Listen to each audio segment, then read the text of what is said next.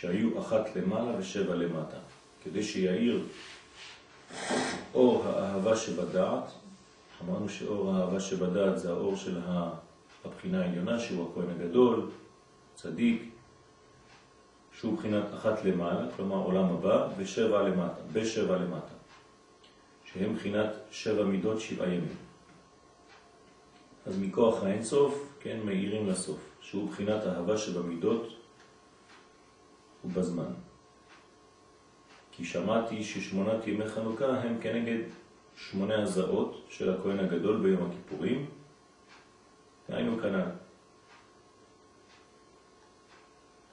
יניקה מהכוח העליון לשבע תחתונות. ועל כן היה מונה ההזעה הראשונה שלמעלה עם כל השבע שלמטה, כל פעם, כן, אחת ו... כמו שכתוב, אחת, אחת ואחת, אחת ושתיים וכו'. כדי שיעיר אור דלעילה, האור העליון, מבחינת האהבה שבדעת, מבחינת אחת למעלה, בשבע שלמטה, מבחינת שבעת ימים ומידות. כן, אז למעלה אין מידות, למעלה זה מוחין, אז המוחין מאירים במידות. וכלומר האחד, המוחין נקראים אה, בסוד האחדות, כי שם יש אלמד אה, ייחודה, אז זה נקרא אחת. והוא מאיר בשבע שלמטה, שזה אלמא דפירודה. דרך אגב, זה מעניין שכאן כתוב שמונה, אבל אפשר להגיד שמונה, שהיא מונה את התחתונות. נכון. שמונה כאילו את הספירות. כן, נכון. זה, זה הבנים שלה. הבנים שלה. אפשר לזכור אותם. נכון. בני בינה ימי שמונה. כי הכהן הגדול, שהוא בחינת אהבה גדולה העליונה, היה נכנס ביום הכיפורים לפני ולפנים. איך הוא יכול להיכנס? בגלל שהוא מאותה בחינה. כלומר, הוא זה שזכה לאהבה שבדעת. אל מקום הארון והלוחות, שהוא בחינת הדעת העליון, כי בית המקדש בכלל הוא בחינת דעת. כן, זה הכוח של בית המקדש, שהוא חיבורים, חיבור בין העולמות. אז הוא נכנס לשם, למקום הפנימי ביותר, כמו שכתב רבנו ז"ל כמה פעמים, כמו שאמרו רבותינו ז"ל בברכות, כל מי שיש בו דעה, אז כאילו נבנה בית המקדש בימיו, לפחות במנגנון פרטי, אינדיבידואלי של האדם עצמו. אך גם מבחינת דעת שיש כמה וכמה מדרגות, כמו שכתב רבנו ז"ל במאמר הנ"ל, כן, כי בעצם זה מה שרצו לבטל היוונים, את ההדרגתיות בקדושה. כאילו שהכל שווה, גם כל הקדושות שוות. קדושת יוון, קדושת ישראל, איזה מין ערבוביה גדולה. אז פה אנחנו רואים שיש מדרגות, כי בחינת אהבה שבדעת, שבמדרגה התחתונה, הוא בחינת אהבה שבימים. כלומר, אם תיקח את החלק התחתון של האהבה שבדעת, זה בעצם הדעת שמתייחס לזעירנטים, כלומר, כמו נשמת ו' קצוות. זה נקרא דעת תחתון. אז הוא מחבר כן, את המדרגה הזאת של דעת, בחינת אהבה שבימים, במדרגה העליונה. הרגליים של העליון אה, מחבר עם הראש של התחתון. כן, נכון. ועל כן היה בבית המקדש עצמו כמה וכמה קדושות, בחינת כמה מדרגות. כן? אי אפשר לומר שכל בית המקדש הוא קדושה אחת. נכון שזה קדושה אחת, אבל בתוכה יש מעלות. כמו שאמרו אבותינו ז"ל, עזרת ישראל מקודשת ממנו וכו' וכו'. מקום דריסת רגלי הכהנים מקודש ממנו, בין האולם ולמזבח מקודש ממנו, וההיכל מקודש עד לפני ולפנים, מקודש ממנו, שאין נכנס לשם אלא הכהן הגדול ביום הכיפורים. כי שם תכלית הקדושה. תכלית הדעת העליון. שם היה עומד הארון והלוחות שקיבל משה רבנו עליו השלום מידיו של הקדוש ברוך הוא. ושם עיקר אהבתם של ישראל עם אביהם שבשמיים, מבחינת בן שדי ילים, שהם בדי הארון. שני הידיעות, שתי המקלות. ששם היה נותן הכהן הגדול הקטורת על האש ביום הכיפורים, ושם היזה את ההזעות אחת למעלה ושבע למטה לכפר על כל ישראל. כלומר, איפה מחפשים כפרה? במקום הכי פנימי. משם מקבלים את הכוח אה, מן הפנים אל החוץ. אז הולכים למקום פנימי ביותר, ומשם שואבים את הכוח כדי להביא לשבע תחתונות, לימים, לבחינת הזמן. כל הכפרות על כל החטאים תלויים בכהנים שהיו מקריבים הקורבנות על ישראל, כי הכהן איש חסד. הוא בחינת גיבור כוח, כי הכהנים היו אנשי חיל, גיבורים גדולים. כמו שאמרו רבותינו ז"ל, כי עיקר הכהונה זכו על ידי קדושת הברית. כמו שכתוב, כי שאמרו אמרתך, ובריתך ינצור. זה הכהן. הכהן, כן, הכהנים הראשונים, הם היו לוויים, כן, שבט לוי. ויש להם גבורה, כלומר השורש שלהם הוא בא מהגבורה. הגבורה של בריתך ינצור, שזה בחינת גיבורי כוח. לכן היסוד הפנימי של הכהן הוא גבורה דווקא, אבל הוא מתגלה בחסד. כל הסיפור של שמעון ולוי, שם ברמז עם שכם. כן, נכון, נכון. אז הלל אינון מתגברים על יצרי הון, אלו הם אלה שמתגברים על היצר שלהם. עיקר ההתגברות היצרו רק בתאווה זו, כלומר בתאוות היסוד. ועל כן מחמת שהכהן איש חסד הוא, בחינת גיבור כוח שכפה את יצרו וזכה לאהבה שבדעת, בחינת כי שפתי כהן ישמרו דעת, שהם בחינת הצדיק האמת, הכהנים בכלל הם בחינת אהבה שבדעת, כנגד כלל ישראל. על כן, כשאחד מישראל נפל באיזה חטא חס בשלום, היה מביא קורבן אל הכהן, היו סומכים על הקורבן ומתוודים כל העוונותיהם. ועל ידי זה נמשכו כל העוונות על הבהמה של הקורבן, וכשלקחה הכהן להקריבה, היה תכף נופל ונכנע ונתבטל הרע, שם החטאים והעוונות. ונתגלה ונתברר בחינת ימי טוב, בחינת התורה שהייתה נסתרת שם. כלומר, העוונות בעצם היו מתחלפים עם, ה... עם ימי הטוב. היה איזה מין בירור. כאילו שמים, זורקים את, את כל מה שזר ומקבלים מיד את מה שהיה חסר. כי הרע נפל ונתבטל כנגד הכהן, איש החסד. אמרנו שכשהרע רואה אה, מדרגה גדולה כמו צדיק, אז הוא מתבטל, שהוא בחינת גיבור כוח, בחינת הצדיק שזכה לכפות את יצרו וכו'. על כן הייתה עיקר הכפרה בבית המקדש, כי, כי חייב שזה יהיה ממקום מאוד מאוד פנימי. אי אפשר לכפר אלא מתוכן, ממקום פנימי מאוד. כי כפרה פירושו שהטהרה היא נמצאת מתחת, רק שצריך להסיר את הקליפה. אז איפה אפשר למצוא דבר כזה? איפה אפשר לעשות עבודה פנימית כזאת? רק במקום פנימי, או ממקום פנימי. כי שם הוא בחינת הדעת, בחינת האהבה שבדעת, שעל ידי זה עיקר הכוח של הצדיק. להכניע, כן, הרע, ולבטלו מישראל על ידי שזכה לבחינת אהבה שבדד וכו'. כל מה שצריכים כפרה גדולה ביותר, צריכים שיתעסק בו צדיק גדול ביותר. כי, כי העבודה יותר קשה, אז צריך אדם יותר פנימי. גדול זה אומר אה, אה, שיש לו מוחים, כן, יותר. כדי שיוכל להמשיך אור האהבה שבדעת העליון יותר. הרי יש מדרגות מדרגות, אז ככל שהוא פנימי יותר, הוא יכול לעשות עבודה יותר בחיצוניות. על כן, ביום הכיפורים, שאז צריכים כפרה על כל עוונות, על כלל ישראל, על כן כל העבודות של יום הכיפורים לא היו קשרים, אלא בכהן הגדול. שהוא בחינת הצדיק הגדול, שיש לו כוח להיכנס לפני ולפנים, להמשיך משם, אור האהבה שבדעת העליון מאוד, על ידי זה היה מכפר על כל ישראל.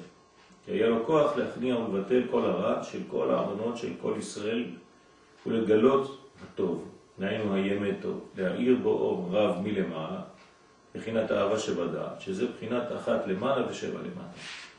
אומר כאילו בו קפץ ל... מה? כמו זה נשמע בקטע האחרון, שנניח עכשיו דיברנו על בינה נניח, אז פה הוא קפץ לתיקוני גלגלת או משהו כזה. אה, שהוא מבחינת צדיק גדול שבריאת העליון מאוד, כן. כתוב כזה, ועל ידי זה מכפר את כל ישראל, כי היה לו כוח להכניע ולתת כל הרע, של כל העוון של כל ישראל ולא טוב, היינו פה מדבר על האמת טוב, ואין בו אור רב מנעלה, מבחינת האהבה שבדת, שזו מבחינה אחת. אולי. כן.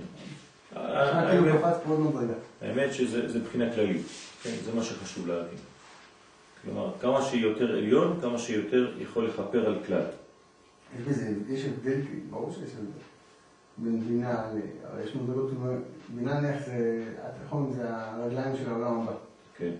אז אפשר להגיד ככה. אבל הגילוי עובר משם. אז לכן תמיד זה, זה עובר מהחלק התחתון הזה, או מישראל סבא ותבונה, כן, שזה כן, כאילו... שזה באמת יותר נמוך. אבל כמובן שהאנרגיה הפנימית באה מהיש הראשון, מחוכמה, כן? ומאור הכתר, יסוד האבא של חוכמה, תל, כן, תלוי במה אנחנו אומרים, אבל באמת, ככל שעולים יותר, נהיים כלליים יותר. והכפרה היא יותר כללית. אגב, התבונה, כן. בערכים של ישראל סבא הוא תבונה. זאת אומרת, תבונה, כמו שאתה אומר, זה ה- מלכות דבינה. זה מלכות דמונה, זאת אומרת, זה הנקודה, בוא נגיד, הכי תחתונה של העולם הבא. נכון. זאת אומרת, משם, ברור שהכל, כאילו, לא יודע אם הכל, כי ראינו גם לפעמים דילוגים, אבל בדרך כלל, כן, נאי דתבונה. בעין ותבונה, דברים עוברים דרך שם. על- כשמדברים על החוכמה, היא עוברת דרך שם. כן, כן. אבל זה בחלק הראשון. כש, כשמקבלים מוחין דגדלות, מקבלים ישירות מלמעלה. כבר מבינה עצמה. כי יש מדרגות בגדלות, כן? יש גדלות א', גדלות ב'. אז ב, ב, כשמקבלים מוחין, גם במוחין יש מדרגות מדרגות. לפעמים אבל- שמקבלים מבינה עצמה, מקבלים מהחלק התחתון. אבל בכל מקרה זה עובר דרך, גם כשמקבלים חלק- חלקים יותר עליונים, יותר... בכל מקרה עובר דרך החלקים התחתונים? כן, זה עובר דרך חלקים, אבל אתה מקבל ממדרגה עליונה יותר, נכון. וזה בחינת ההלל של חנוכה. זה בחינת בשם ההלל דבר, באלוהים ההלל דבר. הנאמר במאמר הנ"ל, שהוא בחינת שלום שזוכים על ידי התורה שמגלים ובונים מעמקי הקליפות על ידי כפיית היצר. כלומר, זה מין תורה שנבנית מהקליפה עצמה, מין ברור, כן? למה ישראל יצאו לגלות? כדי לגלות שם את, ה... את רחל. הנה רחל באה עם. כן, איפה הייתה, מאיפה, איפה הייתה רחל? אצל לבן. כן, לבן זה קליפה. כן, אה, לבן הרמאי, לבן הארמי. הוא בעצם אה, יצא משם בירור גדול, היה צריך מישהו שיכול לעשות בירור כזה, זה יעקב. אז יעקב נוסע, הולך לשם רחוק רחוק, בתוך הקליפות, והוא מוציא את היהלום הזה שנקרא רחל. אבל לפני זה הוא עושה עבודה כדי להגיע לרחל הזאת. זה בעצם סיפור הגלות. הרי יעקב הוא כלל ישראל באיש אחד. זה, זה כל האומה הישראלית. כלומר, כשכתוב ויצא יעקב מבאר שבע וילך חרנה, זה הגלות של עם ישראל. כל עם ישראל יוצא לגלות. מעשה אבות סימן לבנים. אז למה הוא יוצא? כדי לחזור עם רחל ולאה והילדים. שזה רמז לבירורים שניצוצות שעם ישראל עושה בזמן שהוא נמצא בגלות. ולכן זה אותו דבר. כלומר, הולכים להביא, לגלות, ובונים מעמקה קליפות על ידי כפיית היצר. כי זה עיקר ההלל כשזוכים למצוא את השם יתברך בכל מקום. שאומר שהוא עבד ברחל שבע ימים, שבע שנים, שבע שנים, כן, שבעה ימים, זה אותו סוד. כלומר, הוא עבר את כל המדרגות של הטבע כדי לקבל את המדרגה השמינית הזאת. בין בטיב ובין בעכו. היו בעיניי קיימים אחדים, זה כי אם לא הבנת. כן. בחינת מהולל אקרא השם, ומן אויביי יבשע. מה זה מן אויביי? מהכוח של האויב אני מוציא את הישועה. בחינת מן המיצר קראתייה. אה, כאן המצר זה נגיד לבן, וקראתי זה רחל. אה, כן? כן. אם לא היית אומר אני חושב מן המיצר זה השבע, והיה זה. זה אותו דבר. אז ממי זה רחל? לא, עכשיו לפי מה שאתה אמרת, זה היה נשמע לי בדיוק הפוך כאילו בסדר. למה? ככה זה נשמע לבן נשמע לי משהו אה, פוטנציאלי כזה, גבוה, כמו פרעה למשל. נו, מן, אבל לבן הוא, הוא מתגלה בשבע. לבן הוא לא מדרגה שהוא בשמונה, הוא מדרגה שהוא בשבע. אה, כן? כן. אנחנו לא מדברים על הלבן, על הלובן העליון, על הלבן דקדושה. פה זה רב דקליפה. כן, אבל... אצלו הכל שבע. ויש איזה פרדוקס כזה, גם כן מצרים זה בעצם אותו דבר, כי אמרנו שהיה... נכון, נכון. מצד אחד מצרים... אבל הם תקועים. מצרים היא מאוד נמוכה, ורבת הארץ, והכי שבע שיכול להיות, כן. אפילו הכי... יכול הכי טבעת וכלים, והכי... במובן הגס וה... מה המילה שאני מחפש? הלא מעובד של המילה. אם הוא משהו לא מעובד, אז הוא יכול להיות פוטנציאל יכול להיות גם משהו לא מעובד. נכון. הנה, יש לך צבעים. אתה הולך לצייר. צד אחד זה דבר מאוד יפה צבעים, זה ההתחלה של הכל. אז יכול לשמוע פה פוטנציאל, כמו דווקא שמונה, שמונה וצפונה. Mm-hmm. מצד שני, זה, זה דברים, זה גם פרעה. נכון. זאת אומרת, אם זה המיצר והמחשבות זה הפוטנציאל, אז בואו נראה איך אנחנו מובילים את זה פה לעולם הזה. כן. ואפשר לראות את זה הפוך, שדווקא זה החלקים התחתונים. נכון. זאת אומרת שבעצם אין אפשרות אצלם לעשות חיבור בין העולמות. כלומר, או שזה עליון בלי תחתון, או שזה תחתון בלי עליון. כלומר, פעם הם למעלה, פעם הם למטה. אבל הם לא יכולים להיות גם למעלה וגם למטה. כמו ביוון. או פילוסופיה או ספרטה. אז יש את החלק העליון, יש את החלק התחתון. אבל תמיד, תמיד זה בגדר שכל אנושי. לא חשוב באיזה מדרגה אתה מדבר, הם עדיין כלולים בתוך השבע. קשה להם לצאת משם, הם תקועים בטבע. אז לכן אה, אנחנו מביאים את ההלל בחנוכה, כי אנחנו מודים לקדוש ברוך הוא על זה שיכולנו להוציא יקר מזולל. כלומר, איך גילינו את האור בתוך החושך.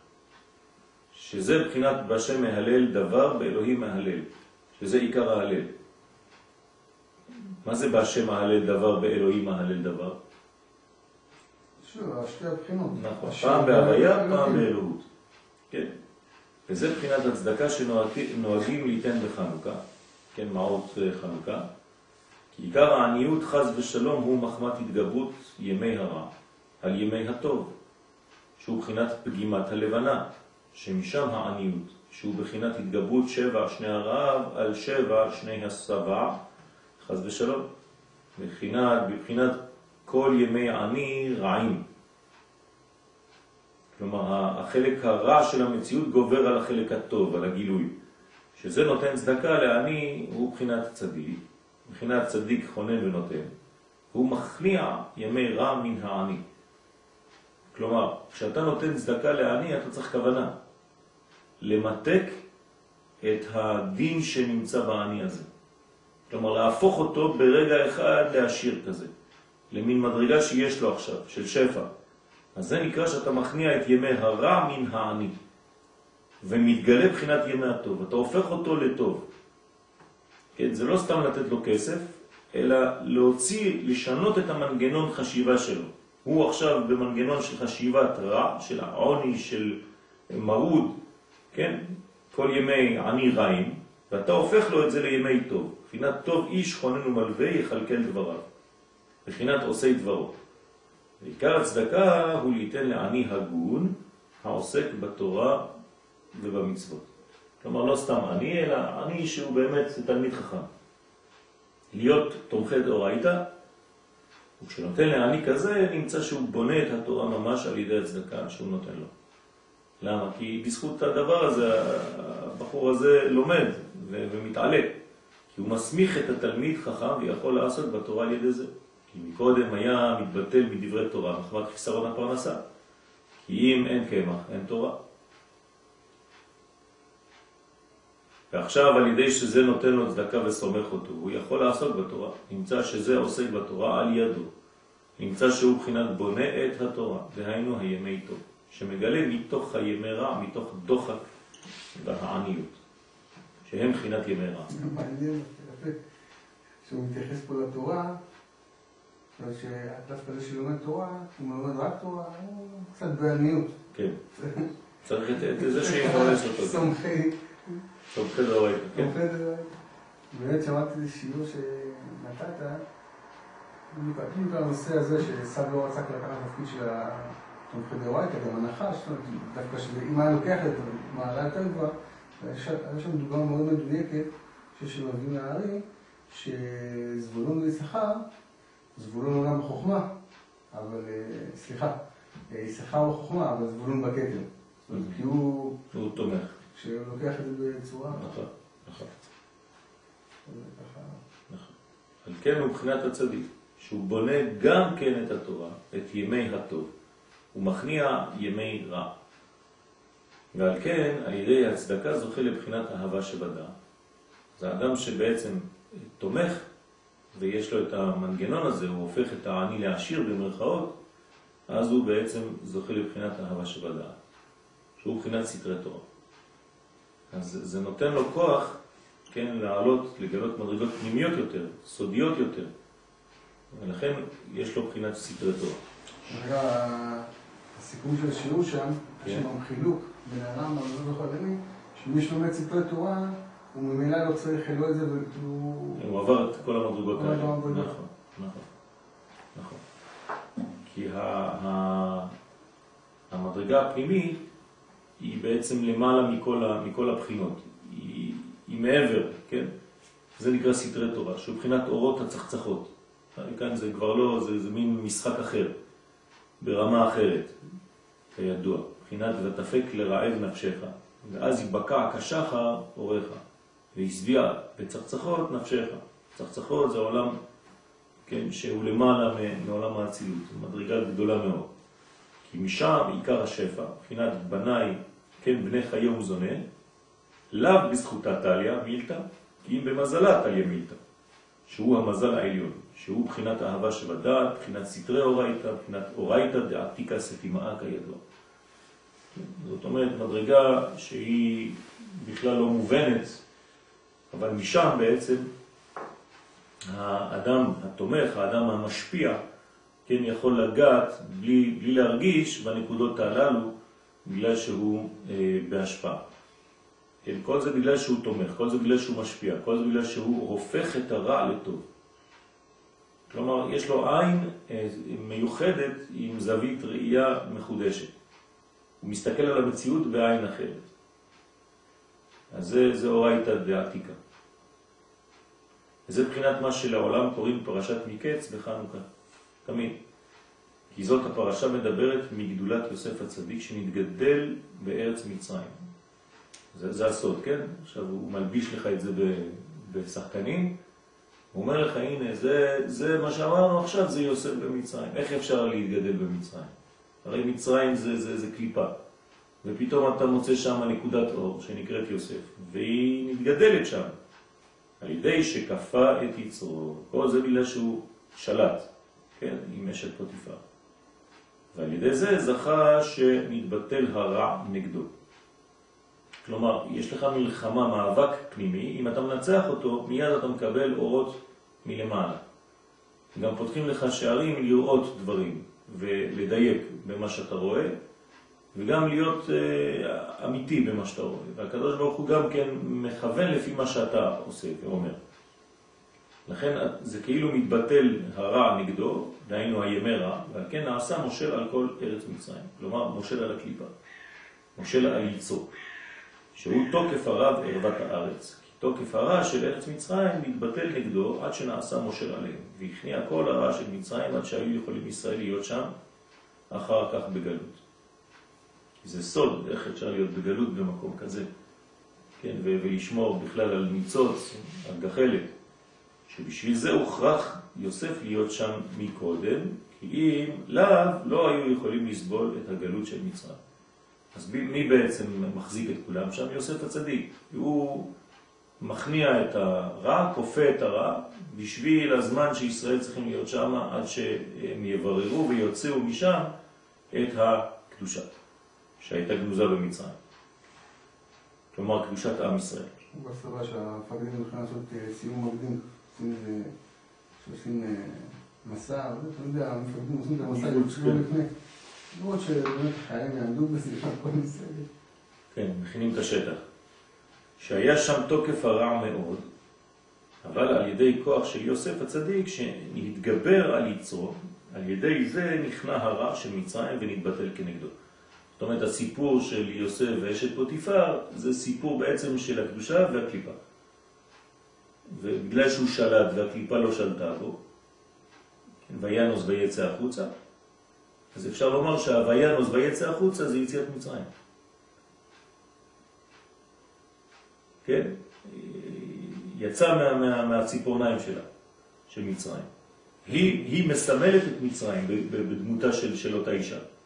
הייתם מדרשים באמת, אתה מביא הרבה פעמים אה, דוגמאות של קריאת ים סוף ממש אומרים, ים, והיה נושא זה כאילו נכון. ההגבלה בין נכון, נכון. ארונו של יוסף. הים ראה וינוס את ארונו של יוסף, נכון. אז, אז הבניין הזה הוא בניין גדול, כן? ארונו של יוסף זה אפילו לא יוסף. המלכות. שורש המלכות. נכון, נכון, עטרת היסוד. אז נתבטל נגדו. על כן היה יכול יוסף לפתור חלומות. כלומר, איך הקדוש ברוך הוא נותן לו? אמרנו, בגלל שהוא שלט, אז מיד יש לו שליטה גם על החלום.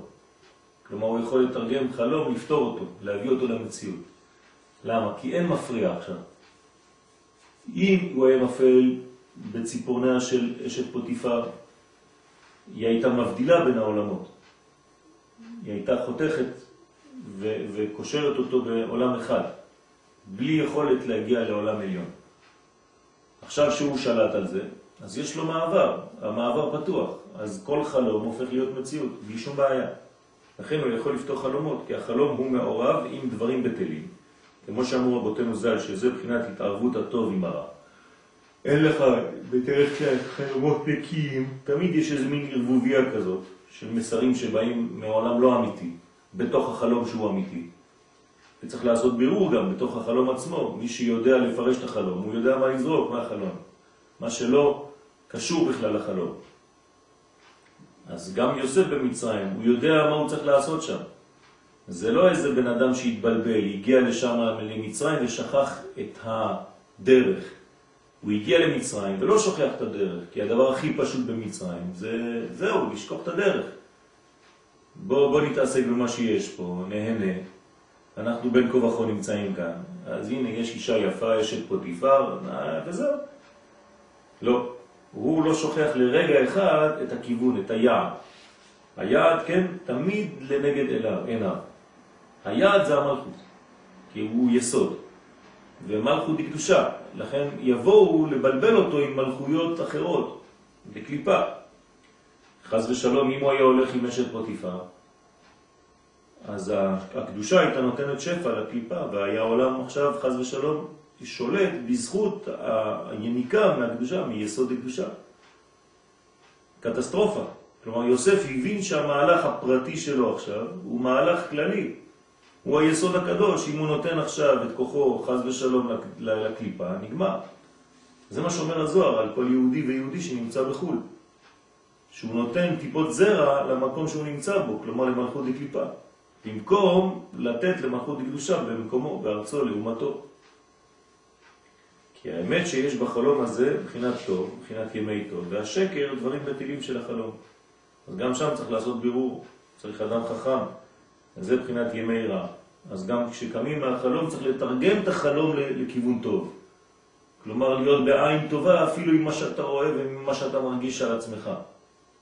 ולא חז ושלום לחבל בעצמך וכל הזמן להשפיל את עצמך במילים אה, שליליות. אז זה מבחינת ימי רע, ומחמד שהימי רע מכסים על ימי טוב, כי זה, זה התכונה שלהם, הם תמיד קליפה, הם תמיד מכסים. זאת אומרת, קל יותר לראות את ימי הרע מאשר לראות את ימי הטוב, כי הטוב הוא תמיד גנוז, הוא תמיד פנימי, הוא תמיד שני. הקליפה קודמת לפרי. אז קל יותר לראות את הקליפה. אדם שלא עושה מאמץ, הוא יהיה פסימי. כלומר, כדי להיות פסימי, צריך להיות בלי מאמץ. כן, פסימי זה המשך של פסיבי, בוא נגיד. ואופטימי זה המשך של אקטיבי. כדי להיות אופטימי אתה צריך לעשות מאמץ. זה לא אופטימיות שבאה לבד. זה אופטימיות בגלל שנכנסת פנימה וראית את הרובד הפנימי יותר. כלומר, מי שנמצא בחיצוניות באופן אוטומטי הוא פסימי. כי, כי זה מה שרואים בחוץ. אז יגידו לך אנשים, תהיה מציאותי. כי מציאות בשבילם זה החלק החיצוני של המציאות. ואתה יודע שהמציאות היא הפנימית, היא הנשמה, התוכן, שזאת המציאות. ובפרט בשינה וחלום, שאז הוא אחיזתם, כי כבר כל הבחינה הזאת של שינה זה כבר גלות. כן, כשיעקב יוצא לגלות, הדבר הראשון שהוא עושה זה הוא יושן. יעקב. ויפגע במקום ויעלן שם. כי באה השמש. מה זה כי באה השמש? שקעה לו השמש. למה שקעה השמש? כי זה התכונה של הגלות. זה לעבוד את השם דרך החושך. לכן יעקב תיקן תפילת ערבית. ברכות כ"ו. למה הוא תיקן תפילת ערבית? בגלל שהוא מתקן תפילה מיוחדת לזמן של חושך. איך לעבוד את הקדוש ברוך הוא מתוך הגלות. זה נקרא שהוא מתקן תפילת ערבית. זה לא שהוא אומר, טוב, אבא שלי וסבא שלי כבר תקנו שתי תפילות, בואו בוא נוסיף גם אני משהו. אלא הוא בונה איך לעבוד את השם דרך העלם הקדושה, דרך החושך של הגלות. זה נקרא תפילת ערבית. איך עובדים את השם גם בתוך החושך. על כן אי אפשר לעבוד על פריטון החלום. קשה. למה? כי זה, זה שינה, זה גלות, זה, זה, זה, זה הכל נמוך. אבל הצדיק, כמו יוסף הצדיק, שכפה את יצרו והכניע ימי רע, אזי תכף כששומע חלום, אזי הרע, דהיינו ימי רע נופלים ומתבטלים, כן, ומתגלים רק ימי הטוב. זאת הצדיק יש לו את הכוח הזה לבטל, הרע מתבטל ממילא כשהוא מסתכל על הצדיק, הוא לא יכול להסתכל על, על הפנים שלו. אז הוא נופל. אז מי נשאר מהחלום? זה כמו אה, אה, בעצם אה, מסנפה, כן? מסנן. כל הרע נעלם ברגע שהוא רואה את הצדיק, שהוא בחינת האמת והטוב שבחלום, שהוא פתרון החלום. אז נשאר לו רק האמת, רק הנקודות האמיתיות בתוך החלום כולו. לפעמים מספרים לך חלומות, זה, זה, זה, זה רבע שעה חלום. נו, מתי זה נגמר? כן? אבל בכל החלום הזה לא היה נקוד, כי אם אולי נקודה אחת קטנה, שאותה צריך לשלוף משם. זה בחינת חלום בראש שלא יכלו כולם לעמוד על פתרונו. כי חלומו היה שבע שני הסבה ושבע שני הרעב, שזה בחינת זו ממש, שנתגבר שבע שני הרעב, שהם בחינת שבע ימי רע, על השבע שני הסבה, שהם ימי טוב. כלומר, אצלו הרע יתגבר על הטוב. בחינת ותבלן הפרות הרעות וכו', עד שאשר נתכסה ונתעלם לגמרי על ידי ימי רע שכיסו עליהם. כלומר, הימים הרעים כיסו את הימים הטובים, זה הפרות הרעות שאכלו את הפרות השמנות. מבחינת זה לא נודע כי באו אל קרבנה, עד כדי כך שכשרואים, לא רואים את הטוב בפנים, רואים רק את הרע החיצוני. ועל כן לא היה יכול שום אדם לעמוד על פתרונו לברר האמת והטוב שבו. למה? כי הטוב איננו.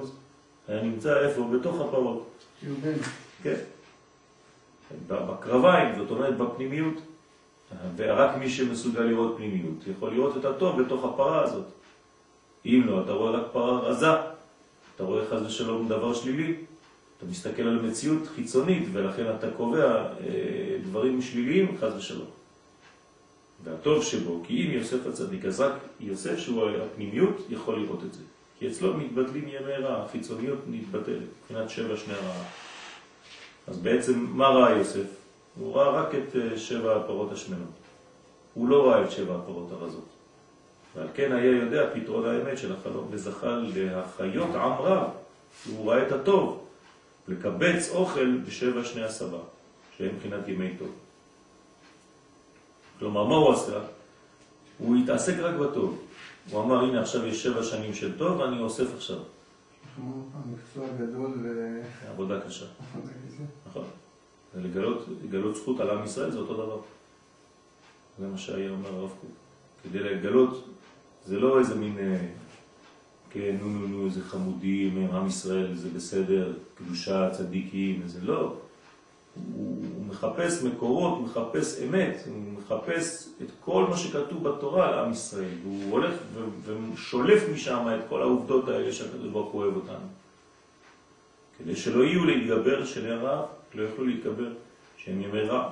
כי כשאדם זוכה לאיזה טוב, לבחינת ימי טוב, הוא צריך להשתדל להרבות מאוד במעשים טובים ובעסק התורה, כל מה שיוכל.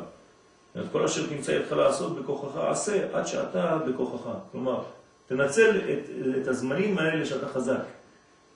יש זמנים שאתה מרגיש יותר טוב בחיים. אז תנצל את הימים האלה. שמה תאגור, זה מה שעושה יוסף, הוא אוגר בר, הוא צובר בר.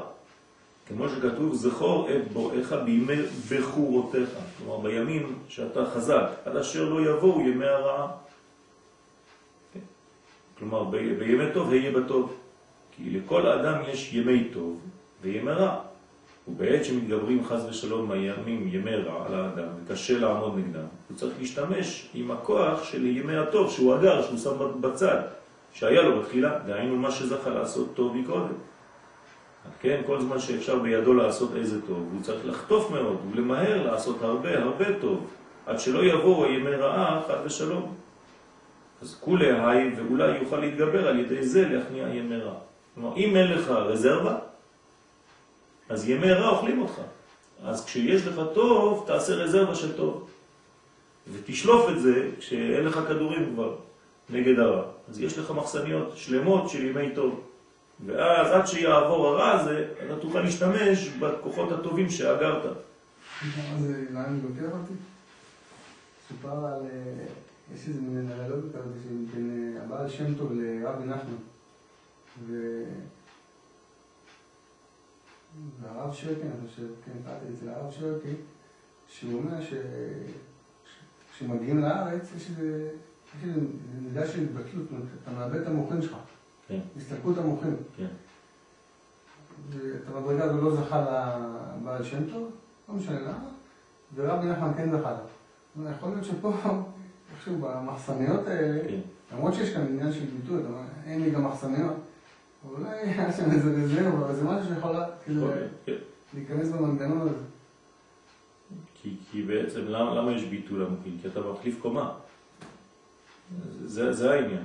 זה לא ביטול סתם, זה ביטול שמעלה אותך למדרגה העליונה, כי אם אתה לא מתבטל מה, מה, מהסגנון הגלותי, אתה, לא, אתה לא יכול לזכות לסגנון ארץ ישראל. כלומר, המעבר הוא קשה. כמו החכם הזה שלמד 40 אה, יום כדי לשכוח... 100. 100? כן. שזה, כן, הוא גם צם וכדי לשכוח את כל תלמודו שבבבל. נכון. לא, לא, זה, זה, זה, זה אותו דבר, שזה בחינת יוסף הצדיק, שאסף וקיבץ אוכל בשני הסבה, כדי להחיות עם רב בימי רעב.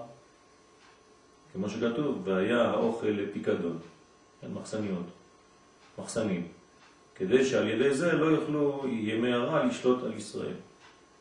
כי מחיים עצמם ומתגברים עליהם על ידי הטוב שאסף בימי הטוב, שזה בחינת האוכל שאסף יוסף בשבע שני הסבה, כי למחיה שלחו האלוהים להחיות עם רב. וזה בחינת חלום פרעה, אחד הוא. מה זאת אומרת אחד הוא? הוא מספר לו כל מיני דברים, ויוסף שולף רק את האחד מתוך השבע, כמו אחד, אחד ואחד, אחד, כן? הוא רואה את האחד תמיד. כי לפתור חלום פרעה, להכניע שבע, שבע, כן? להכניע את השבע, צריך למצוא את האחד. אז כדי להכניע שבע שני הרעב ולגלות שבע שני הסבה, הוא על ידי הצדיק שזכה לאור האהבה שבדעת, כלומר לאחד הזה, שהוא בחינת יום אחד, הוא יוודע על השם. וזה חלום פרעה אחד הוא. כן? ליכולת לראות את, ה, את, ה, את הנצח בתוך הזמן החולף, כן, זה האחד. מה? כן. על כן קורא, קוראים בפרשת מקץ. מה זה מקץ? כל זה הוא בחינת שמונת ימי חנוכה שמדליקים בהם נרות חנוכה כדי שיאיר אור האהבה שבדעת בשבעת הימים. זה לגלות בחינת שבע שני הסבע, כן, או הסובע, שהם בחינת ימי טוב. כלומר, מה זה חנוכה בעצם? זה אמור להיות ימים של חושך. ואתה מביא לשם אור גדול. אז מאיפה אתה מביא את האור הגדול הזה, בתוך החושך הגדול הזה? כן, מהמאגר העליון, ממה שנקרא, כן, אור האהבה שבדעת. על כן התקשה משה בשלושה דברים אלו שסימנם משה. מנורה, שקלים וחודש. כן. כמו שאמרו רבותינו ז"ל, כי בכל אלו השלושה דברים צריכים להמשיך אור האהבה שבדעת. מנורה, מבחינת נר חנוכה, שהם מבחינת נרות שבמקדש, שצריכים להדליקם ולהאירם מאור האהבה שבדעת. מבחינת אל מול פני המנורה יאירו שבעת הנרות, כלומר המנורה העליונה, השמימית. על כן היה נר המערבי עדות לישראל שהשכינה שורה בישראל. לא עדות לישראל, עדות לבאי עולם, יש פה טעות. עדות לכל באי עולם שהשכינה שורה בישראל. שממנו היה מתחיל ובה היה מסיים. האמת קצת מזכיר לי, שוב, אני... בברכת כהנים, תמיד שואלים, אתה עולה לברך, באיזה כוח אתה מברך? אז בכוח הנר המערבי, אתה מנסים את האוכל? כן. יש איזה המשך כזה, נכון. סוג של... אה, כי ממך מה אתה יכול להוציא? זה, זה, זה... דרך אגב, אם... הוא מופנה, הנר המערבי מופנה, המנורה איך יושבת? בדרום, כן. והוא מופנה מערבה, כמו הפרוכת בעצם. כן. פרוכת היא גם במערב. כן. הם חוצים אותה כבר בקודש הקודשים. אתה אומר, בכוח מה שיש שם בפנים, אני עכשיו פה יורד לשבע. נכון. ופה יש איזה מין מנגנון, נכון. שהוא מנגנון כהני כזה, הוא מנגנון מחבר, כאילו, מה, מה שנקרא שבע שהוא גם שמונה. כן. נכון, ואם היית לוקח את זה מעצמך, היית מתרוקן. לא, בואו, אין פה... לא, אבל זה, זה, זה סוד. כי איך אתה יכול להשפיע ולא להתרוקן? בגלל שאתה לוקח ממקום שהוא שורש השפע. אם אתה משתמש בשפע של עצמך, אז באמת אתה יכול להעביר. אבל אחרי כמה זמן, זה כמו בקבוק אה, שתייה, שאחרי כמה כוסות הוא ריק. כי זה לא צינור. זה, זה אפילו על זה. לא, אבל זה, זה, יש אנשים אולי שחושבים שהברכה מהם. כן. אבל, אבל כל התוכן זה שהברכה בעצם רק עוברת מאחד לשני. זה עושה, זה עושה פירות. זה עובר מאחד לשני בלי סוף. כלומר, אם קיבלת ברכה היום, נגיד, לא יודע מה, קיבלת ברכה ממישהו, ברכה גדולה היום, תמשיך אותה. אל תגיד, וואלה, איזה כיף, היום הייתי באיזשהו מקום, קיבלתי ברכה גדולה מאיזה צדיק. אז תמשיך אותה, תמשיך אותה לאחרים. אז אתה באמת תקנה את הברכה הזאת. האמת, הרבה פעמים בטנקמה, אני מנסה להגיד את הדברים ששמעתי בשיעורים שלך. בעזרת השם. לפעמים ב-ZNP אני מרגיש שיש שיעורים כאלה שמרגישים אותך שאתה יותר... נמצא. יותר, כן, זה יותר זורם. יש שיעורים שקצת פחות זה, אז לפעמים גם בטרמפים, לפעמים לא... להבדיל, כן. ככה זה, אנחנו... משתדלים כל אחד, מה שיכול. על כן, שם עיקר העדות של אהבה את ישראל לאביהם שבשמיים, כן, במנורה. אחרי זה שקלים, זה השין של משה, מבחינת צדקה, מדוות לב, שעל ידי זה מאיר אור האהבה שבדעת, שמשם עיקר השפע, השפע. ובחינת קידוש החודש, כן, זה, זה קידוש החודש, זה הדבר השלישי, למלות הלבנה מפגימתה, שזה בחינת לגלות ימי טוב ולהכניע ימי רע, שאחיזתם ממיעוט הירח, כידוע. כי כשהימי רע מתגברים, חז ושלום, אזי מצטמצם האור של ימי טוב ונתמעט, שזה פגימת הלבנה, מיעוט האור. צריך להכניע ימי רע ולמלא פגימת הלבנה, שתהיה אור הלבנה כאור החמה. על ידי שממשיכים אור רב מלעילה, שעל ידי זה מתרבה האור ונתבטל הצמצום והמיעוט, שזה בחינת מילוי הלבנה מפגימתה. בחינת והיה אור הלבנה כאור החמה, ואור החמה יש שבעתיים. כי אפילו כשנתמלא מיעוט הירח וזוכים לבחינת אור האהבה שבדעת, לפי בחינתו, אף על פי כן. כן? בבחינה העליונה הוא עדיין בחינת אהבה שבזמן. על כן צריכים שהבחינה העליונה תאיר עוד יותר ויותר למעלה מאור האהבה שבדעת העליון יותר. כלומר, אנחנו רוצים לעבור את המדרגה הזאת של הזמן למדרגה שהיא למעלה מן הזמן. כי אם אתה מאיר מהזמן לזמן, אז זה, זה לא מספיק. צריך משהו שהיא מדרגה עליונה שעוברת. כמו שאתה מנסה להעמיד את עצמך. כן. וזה, והיה אור הלבנה כאור החמה. לא אומרים שהיה באור הלבנה במקסימום של עצמה, אלא כאור החמה נותנים לה דוגמה גדולה. כן. כן. כאור החמה. ואור החמה, גם הוא, ברגע שהוא, לוקחים אותו כדוגמה, אז הוא גדל. יהיה שבעתיים כאור שבעת הימים. הופך להיות 49 פעמים האור שהיה בבריאת העולם.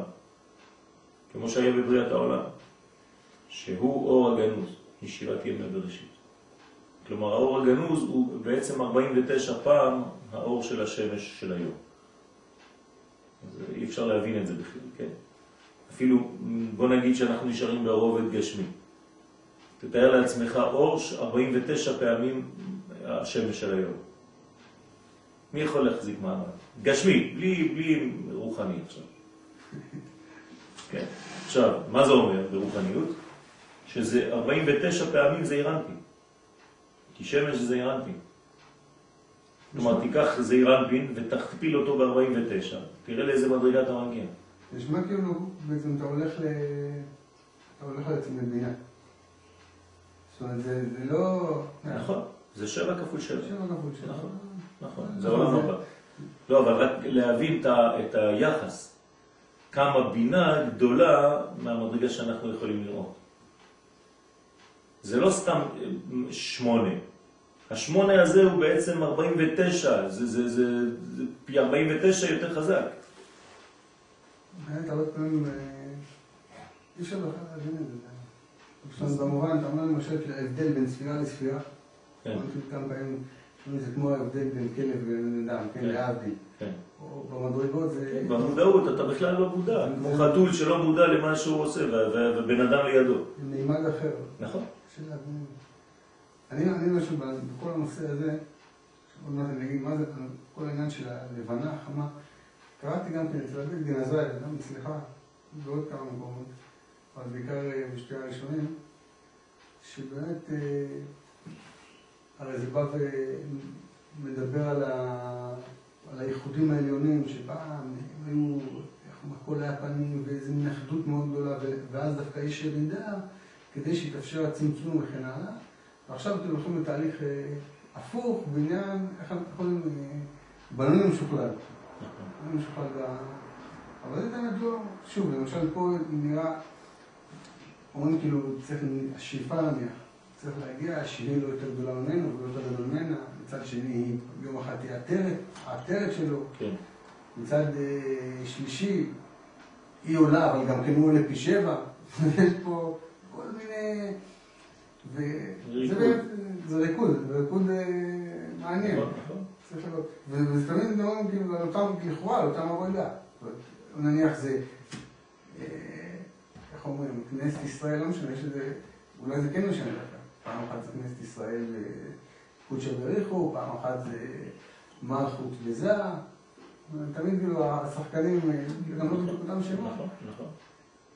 וראיתי גם, שוב, זה זה כקו השני, גם כן בהרבה מדרגות. למשל במתן תורה.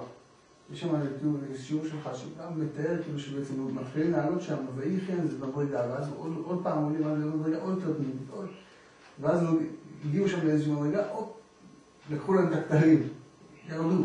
עכשיו שוב בניין, שוב בית מקדש, שוב הגיעו לזה, שוב... אבל, אבל במנגנון הכללי זה רק עלייה. לא, אה, כאילו. זה גרף של עלייה. כן. זה כאלה. כן, להיות... אה, נכון, בתוך. מגמה של עלייה כללית. כן, אז זה, זה, זה בניין, זה, זה, בוא נגיד שזה טנגו מקובל. טנגו של מקובלים. כן, כן. אבל מעניין באמת היחס בין החמה ללבנה. כן. כל המשפיע ומקבל. שהוא מבחינת התורה הגנוזה, כן, הצדיקים הגנוזים. אז זה תורה גנוזה, צדיקים גנוזים, מבחינת וירא אלוהים את האור כי טוב, כן, משה רבנו, יהי רצון שנזכה שיגלו, כן, במהרה בימינו אמן. כל האורות האלה. וזה מבחינת בעלות הארון את הנרות בין הארבעים יקטירנה. קטורת היא מבחינת שמכניעים הקליפות וימי רע ומגלים ומעלים את הטוב.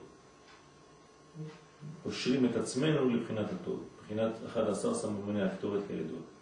על כן מקטירים קטורת בעת הדלקת הנרות. מה, מה הקשר? למה אתה מקטיר קטורת בזמן שאתה מדליק נרות? כשנכנעים ימי רע ונתגלה הטוב, זה הדלקת הנרות, שזה מבחינת, סליחה, קטורת, אזי נמשך ונתווסף בטוב אור רב מלמעלה. בטבעות הנרות יקטירנה. כלומר, כשאתה, כשאת, איך אתה יכול לגלות אור גדול? על ידי שאתה עושה את, ה, את הבחינת של הקטורת הזה כדי להכניע את ימי הרע, שזה בחינת הדלקת הנרות. הנרות זה, זה הגילוי של הטוב, של האור. כי נתווסף ונמשך על הטוב אור, אור רע מלמעלה, מלעילה, שזה בחינת אור האהבה שבדעת. אז אומרים לך בעצם, תקשור, תכניע את ימי הרע, ואז תגלה את ימי הטוב. תכניע ימי הרע זה קטורת, ואז תמשוך את ימי האור, את ימי הטוב, זה בעצם הדלקת המנורה.